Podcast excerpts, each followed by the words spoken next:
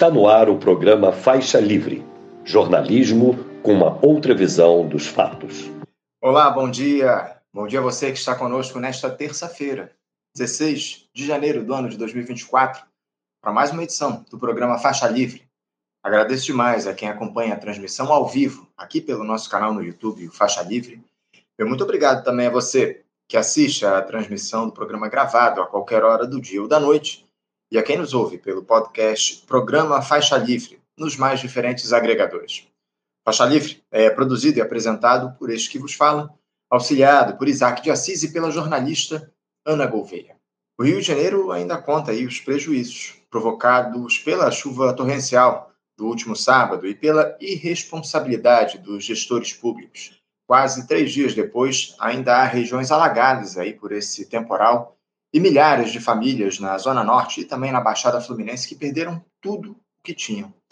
Em Nova Iguaçu, até mesmo uma fake news foi responsável por uma enorme confusão, com moradores atrás de um suposto auxílio de mil reais distribuído lá em um centro de referência de assistência social, o CRAS. Nós vamos tratar dessa tragédia no último fim de semana aqui no Rio de Janeiro em um papo, daqui a pouquinho, um professor universitário e presidente do PSTU aqui no Rio de Janeiro, Ciro Garcia. Ele também vai analisar a quantas anda o governo do presidente Lula. Daqui a pouquinho a gente vai conversar com o Ciro. Meio ambiente também está aí entre os temas analisados na edição de hoje. Vamos receber o presidente do Instituto Brasileiro de Proteção Ambiental, o PROAM, Carlos Bocuí, para comentar essa notícia de que o ano de 2023 foi o mais quente da história registrado desde o início das medições, no início do século passado. Além disso, ele vai nos dizer como essa redução do desmatamento da Amazônia, acompanhado da alta dos números no Cerrado, afeta o meio ambiente aqui no Brasil e o ciclo de chuvas também no país. Uma entrevista importante daqui a pouquinho. Já o advogado e presidente da Comissão de Direitos Sociais da Ordem dos Advogados do Brasil, a OAB aqui do Rio de Janeiro, Marcelo Chaurel, estará conosco para falar sobre as suas expectativas para a chegada de Ricardo Lewandowski no Ministério da Justiça e Segurança Pública, os desafios que ele deve enfrentar nesse cargo, as disputas por uma vaga na sua equipe de trabalho, enfim, ele que chega para substituir o Flávio Dino, escolhido recentemente para o Supremo Tribunal Federal. Vamos saber como é que o Marcelo Chaurel avalia essa troca na pasta. Encerrando aí o programa desta terça-feira, um papo com professor de doenças infecciosas e parasitárias da Faculdade de Medicina da Universidade Federal do Rio de Janeiro, a UFRJ, e médico de rotina do CTI de doenças infecciosas do Instituto Estadual de Infectologia São Sebastião, o Rafael Galies, falando sobre dengue. O vírus volta a atormentar os brasileiros depois do ano com o maior número de mortes provocadas pela doença na história, que foi 2023, temos aí uma alta significativa nas infecções em algumas regiões do país e o Ministério da Saúde passa a oferecer uma vacina contra a dengue, que será aplicada a partir do mês de fevereiro. Uma esperança aí visando reduzir uh, os efeitos do vírus. Rafael aí vai nos dizer sobre a eficácia da vacina, enfim, vai nos contar como ela foi produzida e também a possibilidade de ela se tornar uma solução para esse grave problema que é a dengue. Uma entrevista que você não pode perder, bem como todo faixa livre desta terça-feira.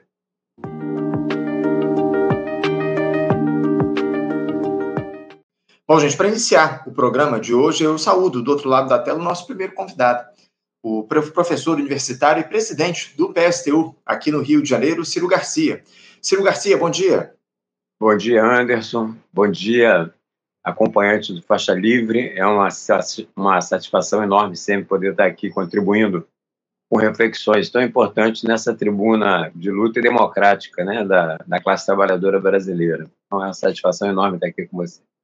Eu que agradeço, Ciro, a tua presença, a tua participação mais uma vez conosco aqui no Faixa Livre. É sempre um prazer te receber no nosso programa. Ciro, uh, ano eleitoral é sempre aí um período de agitação política no país ainda mais para uma esquerda que cada vez mais abandona as ruas e limita a sua atuação na institucionalidade. Isso em um momento onde o Brasil tenta se recuperar, né, Ciro, de retrocessos empreendidos pela extrema-direita no governo central, mas mantendo um modelo rebaixado de fazer política, com a gestão pública entregue aos interesses do fisiologismo no Congresso, a economia sob as rédeas dos neoliberais, enfim, e ainda chamam isso de democracia inabalada. Democracia para quem não é o Ciro? Eu queria que você falasse um pouco sobre como é que você tem observado, Ciro, o país depois de pouco mais de um ano de governo do presidente Lula, de essas sinalizações aí que têm sido dadas pela administração petista, enfim, fala um pouquinho sobre como é que você avalia essa gestão uh, com um pouco mais de um ano de governo. Ok. É, Anderson, como a gente está entrando, o som tá legal? É, é ao vivo. Tá, tá ótimo, deixa eu bem aqui, Ciro, fica à vontade. Não, então, eu acho que a própria formulação né, da sua pergunta, ela já introduz uma série de elementos assim que são gritantes né, nessa realidade que nós estamos assistindo no nosso país. Lamentavelmente, é, nós temos um governo que é refém de um Congresso que é refém do Centrão. Né? É, alguns analistas burgueses falam em crise né, da nova república, em crise da democracia, ou então crise da democracia é, do, do, presi, do, presidencialismo de coalizão, né? Então, vários nomes, é para uma questão que você colocou. Na verdade, a gente tem é, um governo é, totalmente submisso né, a um Congresso fisiológico que só defende os interesses da burguesia, né, dos grandes empresários e os seus próprios interesses com emendas parlamentares, quer sejam secretas, quer sejam é, abertas, mas sempre né, visando o, o, o, fisiologismo. E, lamentavelmente, na área econômica, é, você tem o, o governo capitaneado pelo Haddad implementando um projeto, como você bem colocou, neoliberal, né? Então, nós vimos as grandes, quais são as grandes mudanças que trouxe o governo? Trouxe um arcabouço fiscal que nada mais foi do que um novo teto de gastos. Uma reforma tributária que continua taxando o consumo e, portanto, quem se, é, acaba sendo mais prejudicado e, e, realmente pagando a maior carga de impostos né, é a classe trabalhadora desse país, inclusive os setores mais pobres da, da população.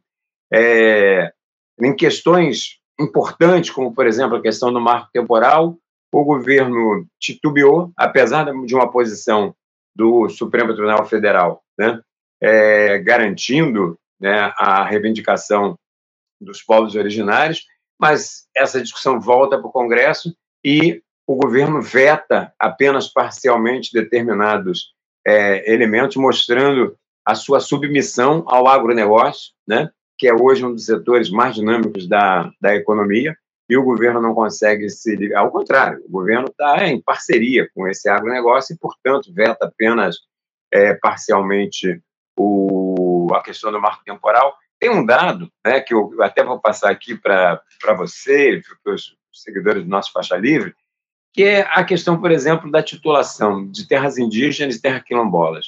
Quando o governo assumiu, em 1 de janeiro lá do, do ano passado, havia 316 áreas delimitadas pelo INCA. 316 áreas que toda aquela papelada, toda aquela burocracia já estava feita. Bom, ao final do ano, somente 12 dessas 316, somente 12 terras foram oficialmente legalizadas. E tem processos desses, aqui no Rio, inclusive, que vem já desde 2003, como é o caso, por exemplo, é, do, da comunidade é, Quilombo Santana, lá em Quatis, aqui no interior do Rio de Janeiro. Bom, isso, isso é só para exemplificar a inoperância desse governo quando se trata das questões da reivindicação da classe trabalhadora. É óbvio que existe uma sensação de um respiro, porque por esse governo é, substitui um governo que estava simplesmente é, destruindo a, a economia do país em todos os sentidos. Então, você tem uma sensação, por conta da questão dos preços, por conta da questão, inclusive, de, de, de, de empregos é, formais e tal. Mas, se você for pegar do ponto de vista substancial, não houve uma mudança substancial para a classe trabalhadora. Ao contrário, a gente continua vendo é o governo fazendo concessões sempre para o andar de cima. Né? Concessões, por exemplo, nós tivemos agora recentemente o 8 de janeiro, que comemorou aí, né, a defesa da democracia contra a tentativa de golpe, né?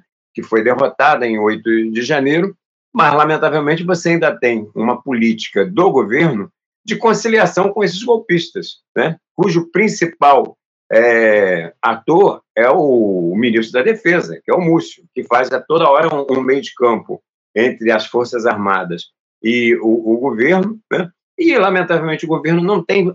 É, força tem, mas não tem vontade política de enfrentar esse o, a, as Forças Armadas, que é onde se incubou grande parte desses golpes, dessa tentativa de golpe naqueles acampamentos de quartéis que rolaram durante muito tempo no final do ano de 2022 e entrando em 2023. Então, é, você não tem efetivamente um enfrentamento do, do governo com relação a isso. O corporativismo, né, é, para determinados setores, então é concessões para as Forças Armadas, é concessões para a Polícia Federal e para a Polícia Rodoviária Federal agora, que estão tendo reajuste de 7% a 27%, quando longe de sonhar isso para a classe trabalhadora, ao contrário, sinalizam, apoiado na política do arcabouço fiscal, na contenção de gastos, de não ter reajuste para os servidores públicos é, federais no, no, país. Essa é a política do governo, enquanto esses setores estão tendo reajuste aí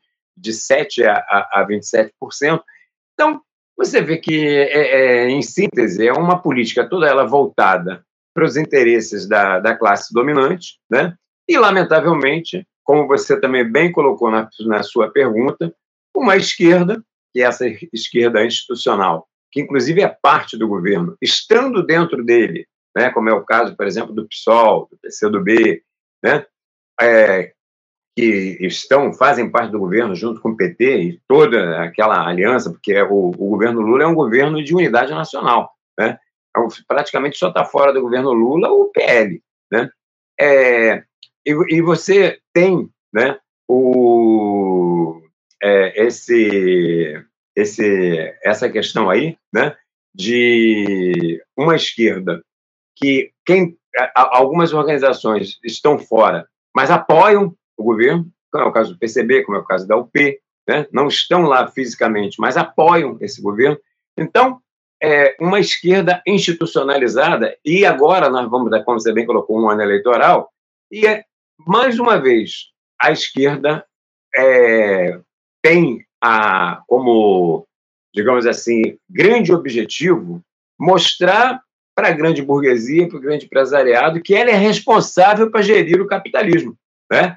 É a política do possibilismo, das possibilidades, ou então a política do mal menor, é o que dá para fazer. Ou seja, você não tem uma esquerda que apresenta, de fato, um projeto alternativo de sociedade, né? É, mostrando categoricamente que esse projeto é um projeto que não interessa a classe trabalhadora brasileira e que nós temos que romper com ele. Então, lamentavelmente, nós do PSTU vamos fazer isso. Nós vamos utilizar as eleições para apresentar nossas candidaturas e apresentar um projeto é, socialista e revolucionário para a é, sociedade brasileira, para a classe trabalhadora e os setores explorados e oprimidos, né? principalmente. Mas não é isso que você vê a movimentação do conjunto da esquerda. E aí, Anderson, é, é, é, é tem coisas que são risíveis, né? porque se fala que essa eleição é a eleição da polarização, até porque né, a extrema-direita foi derrotada, Bolsonaro foi derrotado eleitoralmente, mas ela ainda está aí. Deu o ar da graça no dia 8 de janeiro e continua. Né? Tem força no Congresso Nacional, tem força nas redes sociais, bom, tem vários segmentos aí né, que acabam é, mostrando que a extrema-direita no nosso país não está é, para nada derrotada, né? Então se fala que vai ser uma eleição polarizada. Mas quando aí vai ver que polarização é essa? Só em São Paulo, por exemplo, a principal simbologia do governo, que é a aliança Lula-Alckmin, pelo menos em cinco cidades vão estar em palanques diferentes. Que polarização é essa? Se você vai procurar, então, no, no, pelo país, você vai ver que em muitos lugares você vai ter o governo no palanque da situação e no palanque da oposição. Mas que polarização é essa? Porque não tem uma polarização de classe. A polarização pode ser é, dos interesses partidários, dos interesses ideológicos, principalmente essa extrema-direita que vai bradir muito a questão da segurança, né? que é uma falência total e absoluta no nosso país. E olha o que aconteceu agora recentemente, que está acontecendo neste momento lá no Equador, que pode tranquilamente ser um eu sou você amanhã. Até porque nós já passamos situações semelhantes, né? Pontualmente na região norte, na região nordeste. Recentemente, nós vimos aí aqui no Rio de Janeiro, em plena zona oeste, a, a cidade tomada por milicianos quando do assassinato de quando da prisão de um determinado miliciano aqui no, no, na nossa cidade.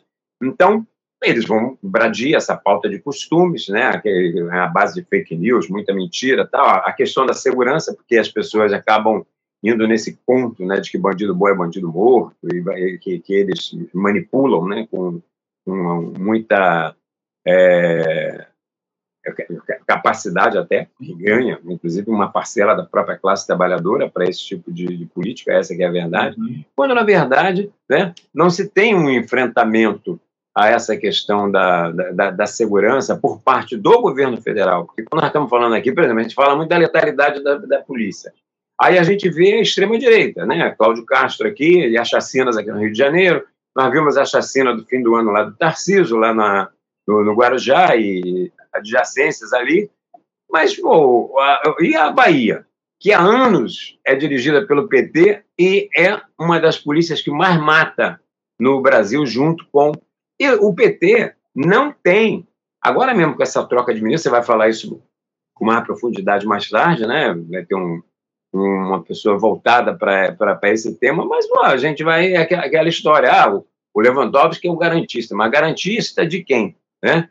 Porque esses, os garantistas sempre garantem os, os direitos, né? a presunção de inocência, não sei o quê, da, da classe dominante, ah. da burguesia.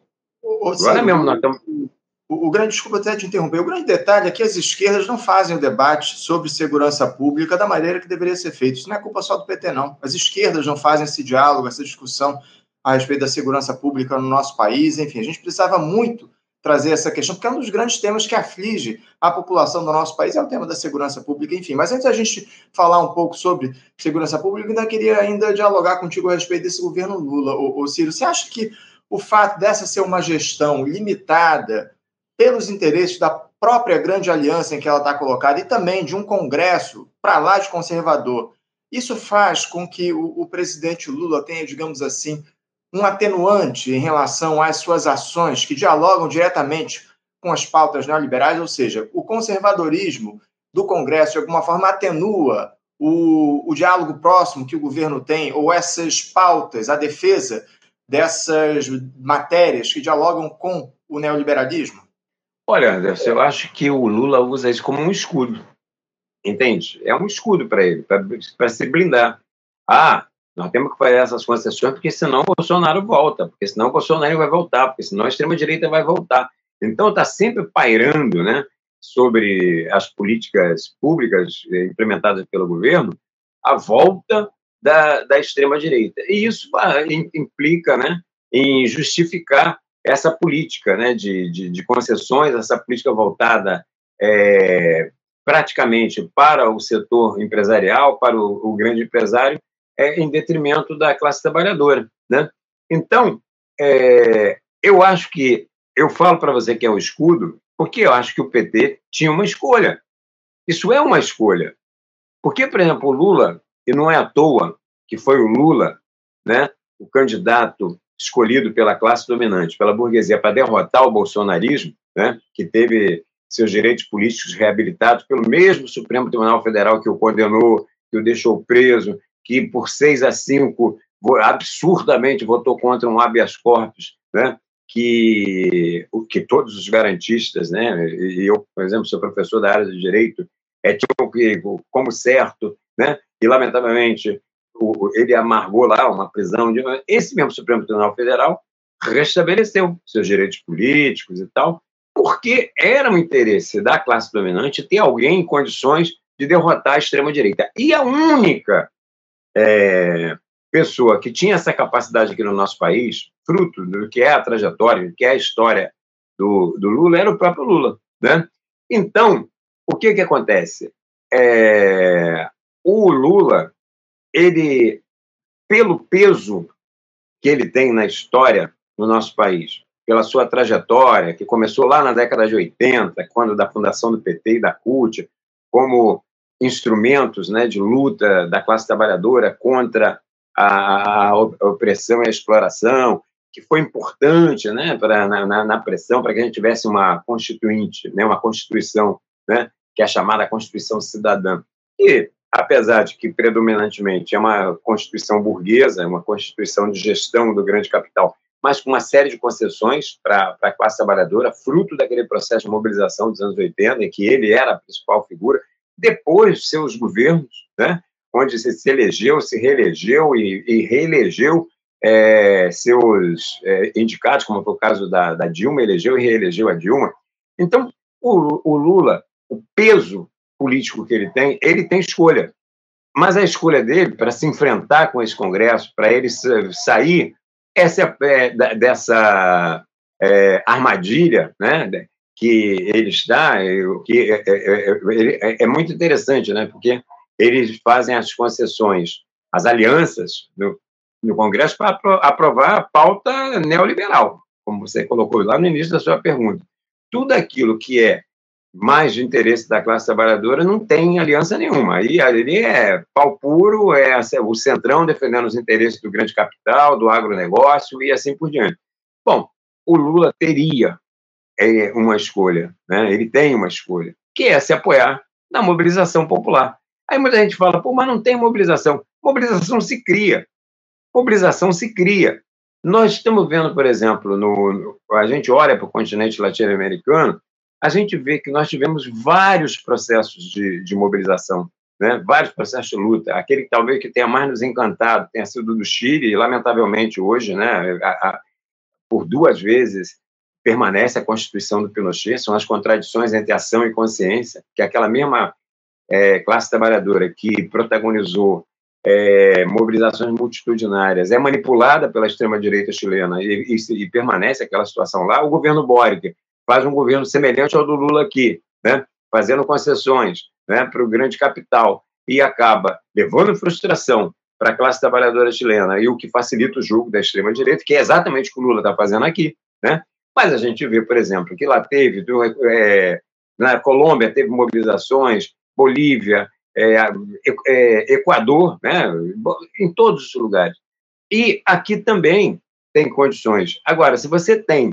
É, o, o, grande problema nosso é que o movimento é, social está né, tá totalmente atrelado ao governo. As grandes centrais sindicais não têm autonomia para ao governo, ao contrário. A CUT, a CTB, a, a Força Sindical apoiam o governo, estão dentro do governo. Então, ao invés de serem instrumentos de luta, de defesa dos trabalhadores, na verdade, são correias de transmissão da política econômica do governo no seio da classe trabalhadora. Então, você vê é, as esquerdas cooptadas, como nós já colocamos anteriormente, e o movimento social, né? É, movimento sindical, e não só o movimento sindical, por exemplo, o movimento é, da, das lutas contra a opressão, né? É, muito iludidos em relação ao governo, né, porque você teve né, todo aquele simbolismo na subida da rampa, essa, os setores oprimidos subindo a rampa junto com Lula, tal, blá, blá, blá, mas que, o que, que teve de mudança com relação a, por exemplo, a, ao, ao racismo aqui no, no nosso país? Aqui nós temos uma legislação que diz que racismo é crime, e você vai ver quantas pessoas estão presas por racismo no nosso país. Você não vai encontrar.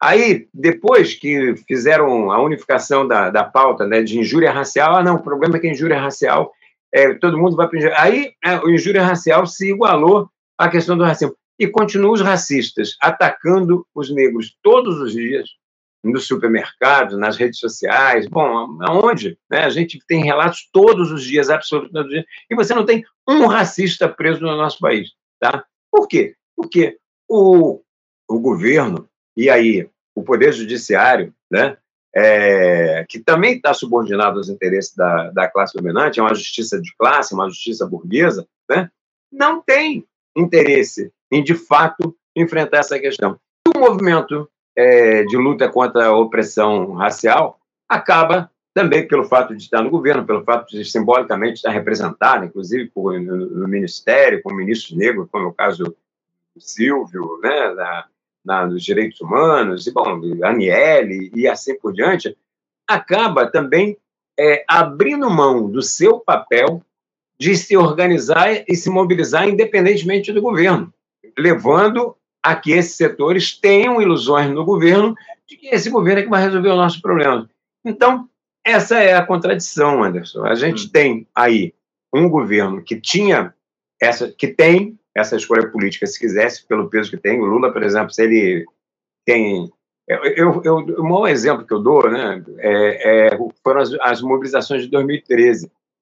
Ali o PT era governo, o PT estava na gestão, e nós vimos um processo riquíssimo né, no país inteiro. A Dilma, naquele momento, ela pega a pauta das ruas, e a pauta das ruas era educação padrão FIFA, saúde padrão FIFA, bom, e, e, e assim por diante, e joga um projeto no Congresso. É, ó, é isso que o povo quer, ela tinha o respaldo das ruas. Uhum. Se o Congresso votasse contra, quem ia ficar mal era o Congresso, não era ela. Ao contrário, o que, é que ela faz? Ela, se, ela vira as costas para as ruas e, junto com o Congresso, vão é, fazer subterfúgio, reforma política, etc., que acabou culminando em toda essa tragédia que a gente viu aí. Então, essa, para mim, é uma questão é, que é chave, que é a, a, a opção política né, do, do PT e do Lula principalmente, que é a grande liderança do PT, vamos falar as coisas como são, do Lula, pela conciliação de classes, isso já não é de agora, né? O primeiro governo dele foi emblemático, quando ele coloca ele na presidência e o José de Alencar, que era um dos principais empresários né, do setor têxtil no país, na, na vice. Agora é com o Alckmin, né, que foi o governador do estado de São Paulo, o estado mais rico da federação, o estado onde é estão os setores mais, mais dinâmicos né, da, da burguesia industrial e assim por diante e ele coloca ele de vice, assim como foi lá no início dos anos 2000, o, o José de Alencar, ele sempre apostando nessa coisa da, da conciliação de classes, uhum. né? lamentavelmente. Mas isso aí não, não caberia só a ele. Aí entraria o papel do movimento social. Né? Uhum. E o movimento social tinha que ter independência em relação ao governo. E, lamentavelmente, o movimento social, em sua esmagadora maioria, salvo raras exceções, como é o caso da CSP com lutas, o nosso próprio partido, estão é, dentro do governo e se transformam numa correia de transmissão dos interesses do governo junto dos setores explorados e oprimidos, é, levando ilusão à classe trabalhadora de que o governo vai resolver os nossos problemas. E não vai. Uma, esse há, exemplo. Uma, há uma cooptação, né, o Ciro? A gente observa. Exatamente. Já... Esse é o uma... termo correto, Anderson. Você, a expressão que você usou é o termo mais correto. É uma cooptação categórica, né, escancarada, e, e, e, e é lamentável. Né? É. Porque a gente, a gente tem observado cada vez mais essa cooptação, o, o Ciro, que acaba tirando a independência, a capacidade desses grupos, desses movimentos sociais de agirem diante de uma realidade para lá de cruel. Eu queria aproveitar que você citou na tua última resposta a questão do racismo, para tocar num ponto que surgiu aí nos últimos dias e tem causado polêmica, inclusive, no nosso campo da esquerda. É, diante dessa tragédia, desse horror que a gente observou das chuvas aqui no Rio de Janeiro na última, no último sábado, o Ciro, enchentes aí provocaram perdas, mortes de pessoas na Zona Norte e na Baixada Fluminense aqui no Rio de Janeiro, a crônica da tragédia anunciada. A gente sabe bem como é que é que se dá aqui no Rio de Janeiro e em outros estados do nosso país. A, a ministra né, da Igualdade Racial, a Aniele Franco, ela se posicionou em relação a isso e ela fez uma, uma declaração aí que provocou alguma polêmica. Eu queria você analisasse essa declaração. Ela disse aqui o seguinte: abre aspas, estou acompanhando os efeitos da chuva de ontem nos municípios do Rio e o estado de alerta com as iminentes tragédias, fruto também dos efeitos do racismo ambiental e climático. Fecha aspas. Esse termo que ela usou de racismo ambiental, racismo climático, acabou provocando uma polêmica aqui no nosso campo. Enfim, diferentes setores criticaram essa postura, essa fala da ministra. Eu queria ouvir a tua fala a tua, a tua posição a respeito dessa ideia de racismo ambiental que a ministra trouxe na fala dela quando ela citou essa, esse horror, essa tragédia que a gente viu das chuvas aqui no Rio de Janeiro no último fim de semana, Ciro, por favor. Bom, primeiramente eu concordo plenamente com você quando você fala que é a crônica de uma morte anunciada, né? É, é claro que, por exemplo, não é novidade para nós, né? Todos os anos, no verão, que é o mês das chuvas, a gente tem tragédias, como nós já vimos aqui na, na cidade, na região serrana, etc. Agora, nós temos um, um, um, um agravante. Nós estamos vivendo por uma situação que é muito pior do que era. 2023 foi o ano mais quente da história. Nós já estamos sentindo essas consequências agora, na, nesse verão que nós estamos atravessando aqui em 2024. Então, eu acho que a primeira questão né, que tem que ficar claro é que não é um problema só de é, racial. Há muito mais que racial, é um problema de classe. Porque, na verdade, o, é, existe uma contradição absoluta entre a defesa do meio ambiente e o sistema capitalista. O sistema capitalista ele é predatório, né? ele visa o lucro. A gente viu, por exemplo, a COP 28, é, que acabou de se realizar, é presidida por um, um, um, cara né, que é presidente de um dos grandes conglomerados de, da indústria do petróleo no, no nosso país. A gente vê o Lula dizendo que a Petrobras é que vai ser a campeã da, da energia limpa e energia renovável, mas ele garante que enquanto tiver petróleo, a gente vai extrair, inclusive na margem equatorial. Então, você tem assim uma série de, de falácias, né, onde você é, vê os grandes grupos né, fazendo coisas absurdas, né, como a gente viu agora recentemente lá em Maceió, a questão da Braskem, já tínhamos passado aqui pela questão da Vale em Minas, né, em Brumadinho, em Mariana.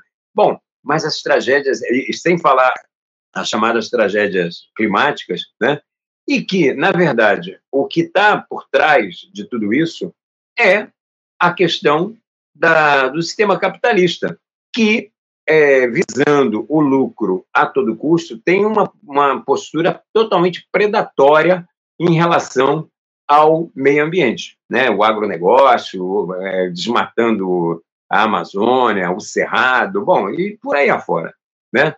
É, as grandes empresas gerando o, o, o, efeito estufa, né? Bom, tudo isso.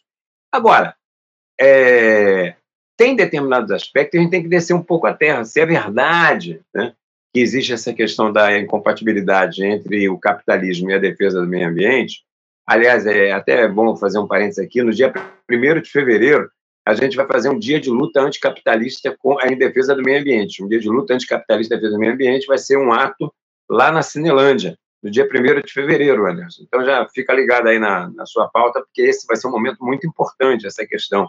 Eu acho que hoje, por exemplo, é, com esse calor absurdo, determinadas questões, inclusive, tem que ser pauta, por exemplo, do movimento sindical, negociar com a patronal a questão, por exemplo, quando chega a uma determinada temperatura, é, parar o trabalho, que é inumano trabalhar em certas condições. Nós temos que é, denunciar é, as falácias do Eduardo Paes, que há anos fala que a frota de, de ônibus vai ser toda climatizada com, com ar, e não é verdade. A gente tem grande parte dela ainda desse jeito. As escolas municipais é, sem climatização também. Então, é, é, são coisas que são muito terrenas e são pautas que a gente tem que trazer para a terra para exigir, né, do Eduardo Paz. E aí, voltando, é, se é verdade que existe essa questão do sistema capitalista na sua relação predatória com o meio ambiente, mas você também tem governos. Então, você tem a Prefeitura do Rio de Janeiro, você tem o governo estadual, do Cláudio Castro, e esses governos, não só eles, mas também em outros lugares, nos municípios, por exemplo, da região serrana, da Baixada e etc.,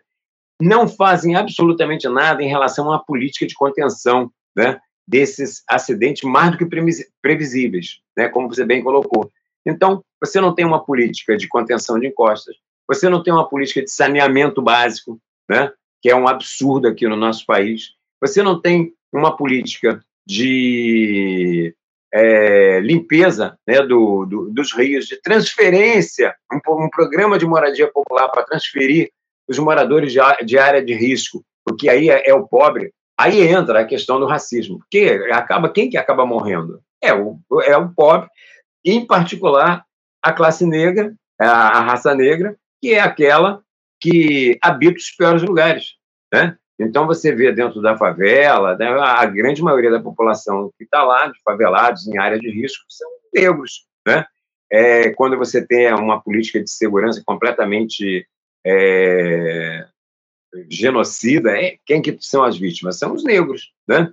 Mas é, essa questão do, do, do, do racismo, a, utilização desse termo, racismo ambiental, ele acaba meio que minimizando né, o papel do sistema capitalista em relação às suas responsabilidades, suas responsabilidades e dos governos de plantão, que também têm responsabilidade com relação a isso, e que você vê, se você for ver a política de implementação de verbas para é, prevenção de acidentes climáticos, é, uma, é, é um absurdo. Praticamente não tem. E é como você falou, a gente já sabe disso, é a crônica da morte anunciada, a gente já está cansado de saber. Então, acho que o grande problema desse termo é, ainda que ele tenha um, um, um fundo né, de, de, coerência aí, porque, em, em, última instância, são os negros os principais, as principais vítimas né, hum. desses acidentes, pelo fato de morarem em péssimas condições, por morarem em condições de, de, de risco e assim por diante, mas acaba também, de uma certa forma, blindando o sistema capitalista, que é o verdadeiro responsável por essa tragédia. Né? É então, quando a gente chama a questão de um dia é, de luta anticapitalista em defesa do clima, a gente quer dar alguns nomes, uhum. quem são os responsáveis.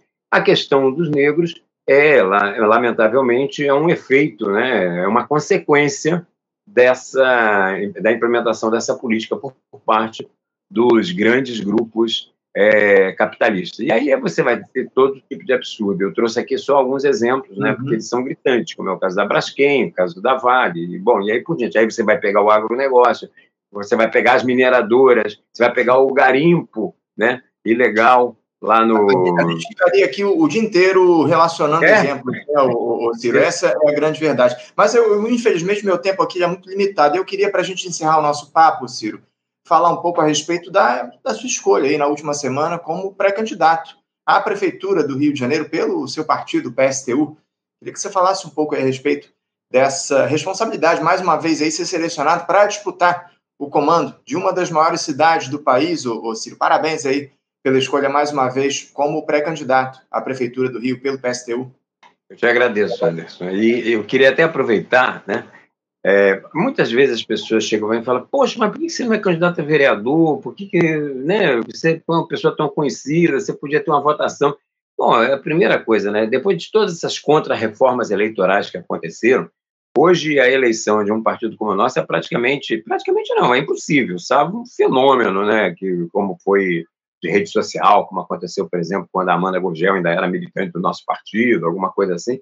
Fora disso, nós não temos. E, e, e, a gente já viu isso na prática, né? A gente, eu mesmo, já fui um dos candidatos mais votados à eleição para vereador aqui dessa cidade, mas nós não fizemos coeficiente eleitoral. Então, é, é uma legislação que também não respeita a vontade do eleitor. Não basta ser mais votado, né? Tem que ter o coeficiente eleitoral. E é praticamente impossível. E para nós, né, o PSTU não é um partido institucional, o PSTU é um partido revolucionário. Né? Nós acreditamos que nós só vamos transformar a realidade da classe trabalhadora, do setor explorado e oprimidos, dentro de um processo de lutas, né?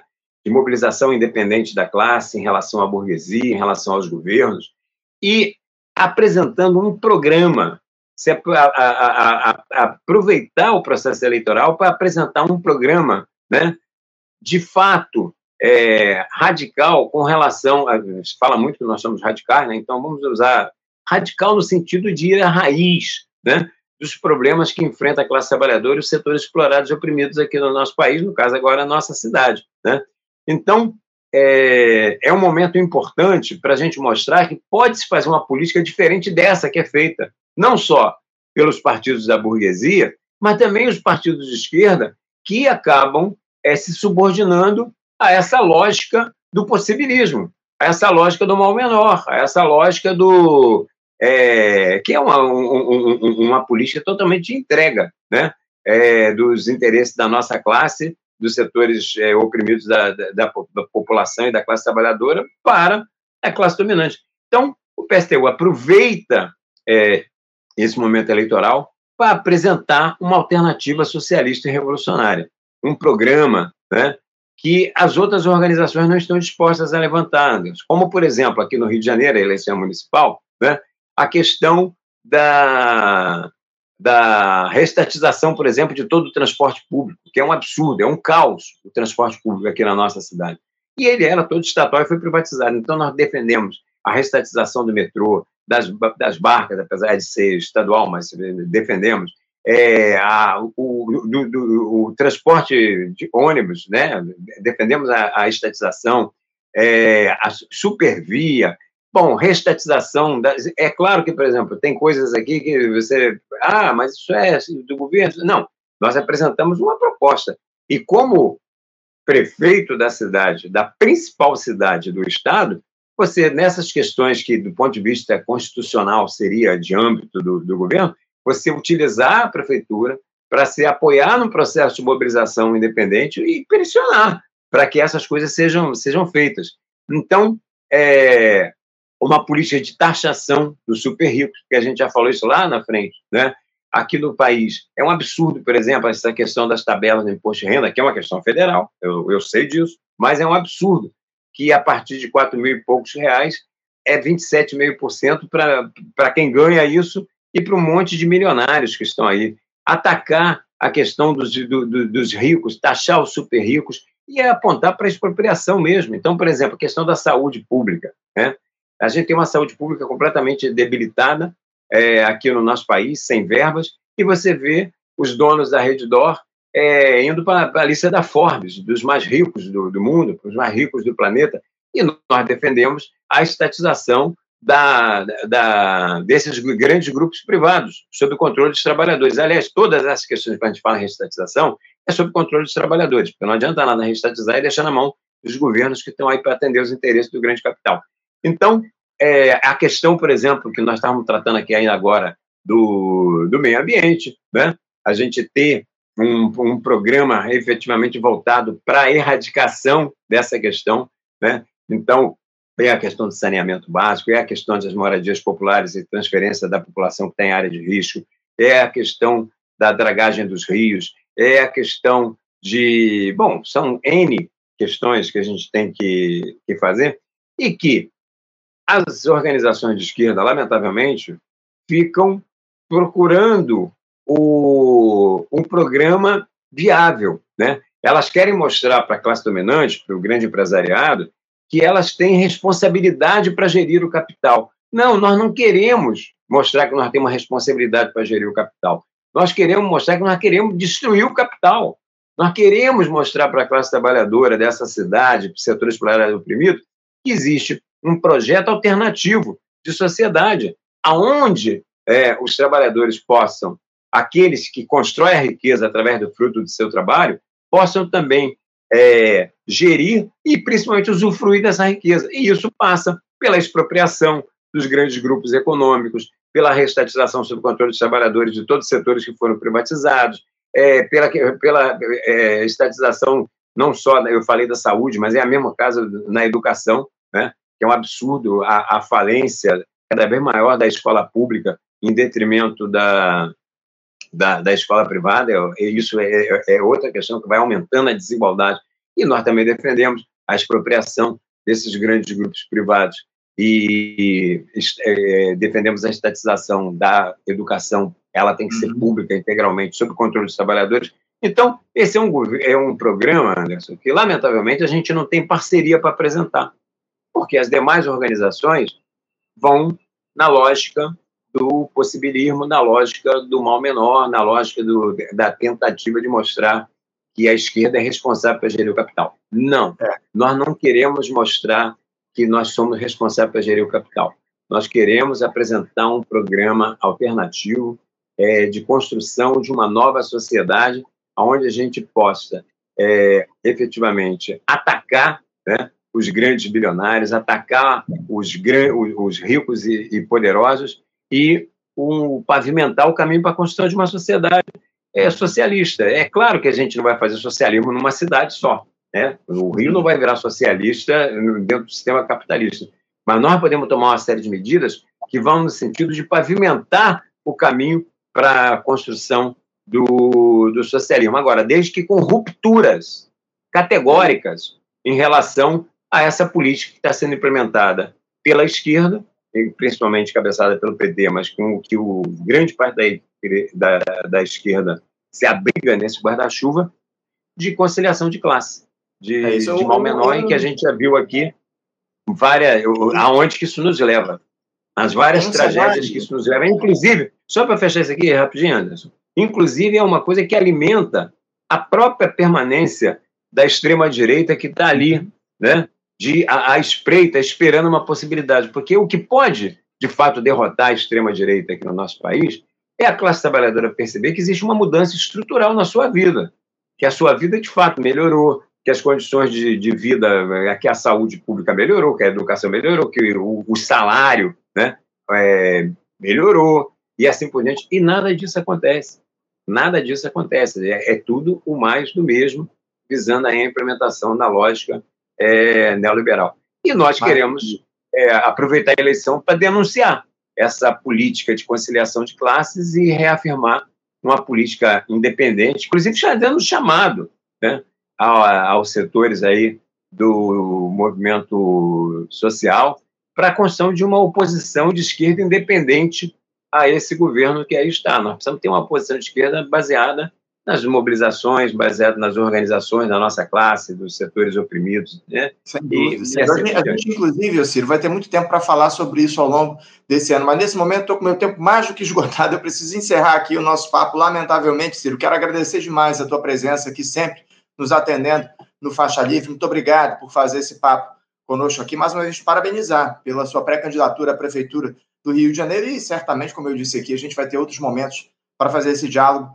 no programa, tá bom, Ciro? Muito obrigado pela tua participação, te desejando aí um ótimo dia e deixo o meu abraço. Eu, eu aqui te agradeço, Anderson. Um grande abraço para você e para todos os seguidores do Faixa Livre. Obrigado, Ciro. Um abraço forte. Até a próxima.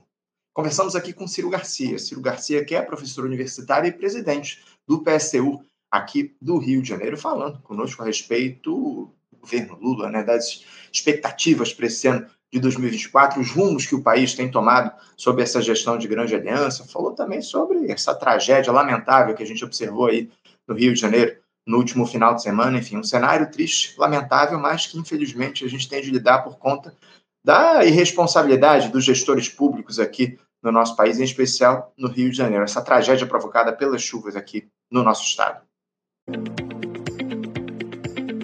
Você, ouvinte do Faixa Livre, pode ajudar a mantê-lo no ar. Faça sua contribuição diretamente na conta do Banco Itaú, agência 6157, conta corrente 99360, dígito 8.